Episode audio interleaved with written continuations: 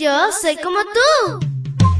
Pequeña para grandes cosas y grande para cosas menores. Te cuento que llegaste al lugar perfecto. La devoción matutina para menores. Una reflexión que se ajusta a tu edad, que te queda bien, ni muy grande ni muy chica. Adelante y bienvenido a nuestro mundo.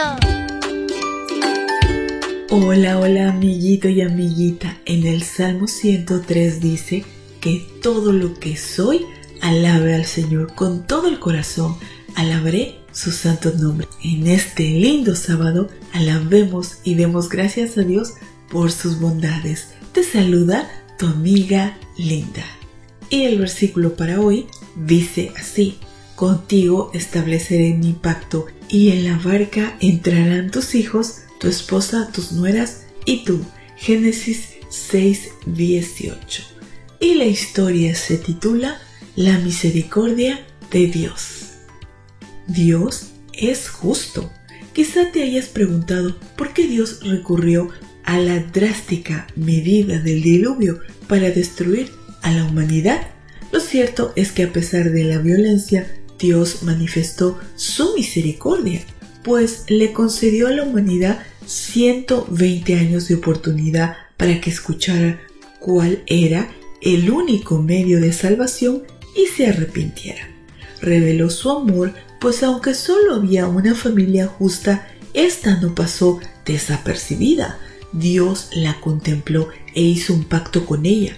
Aún estuvo dispuesto a trabajar mediante ella en su último esfuerzo para salvar a todos los que aceptaron el mensaje. Por lo tanto, Dios no fue arbitrario. El diluvio no tomó por sorpresa a nadie. Además, la invitación divina se escuchó de tres maneras contundentes. Primero, mediante la voz de Noé, quien incansablemente amonestó al mundo. En segundo lugar, a través del constante ruido de las herramientas manejadas por muchas personas para erigir el gran barco. El ruido por sí mismo atraía la atención de todos, era un llamado constante. Finalmente, por el espectacular desfile terrestre y aéreo de todo tipo de animal que acudió prestamente a la voz de Dios. Las personas asombradas miraron ese espectáculo, pero no aceptaron el mensaje. Más adelante, en tiempo del profeta Isaías, el pueblo de Dios se caracterizó por su desobediencia. Entonces el profeta destacó a los animales que tendían a la voz de su dueño, pero las personas eran incapaces de obedecer a la voz de su creador. Isaías 1.3 dice, el buey reconoce a su dueño y el asno el establo de su amo, pero Israel, mi propio pueblo, no reconoce ni tiene entendimiento. Dios manifestó su amor, pues el arca representaba su misma presencia para protegerlos.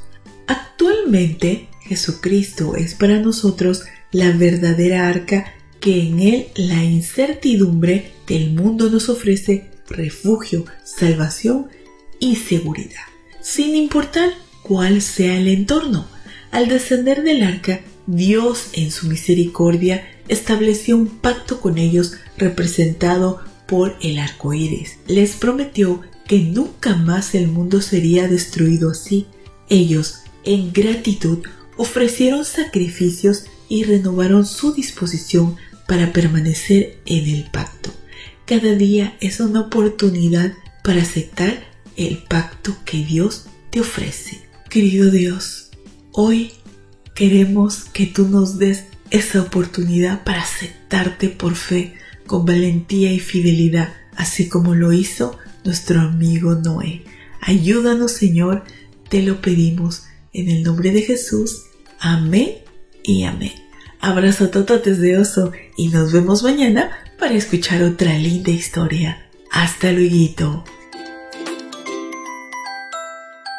Hoy creciste un poco. Porque crecer en Cristo es mejor. La matutina de menores llegó por el tiempo y dedicación de Canaan Seventh Day Adventist Shores and Dear Ministry.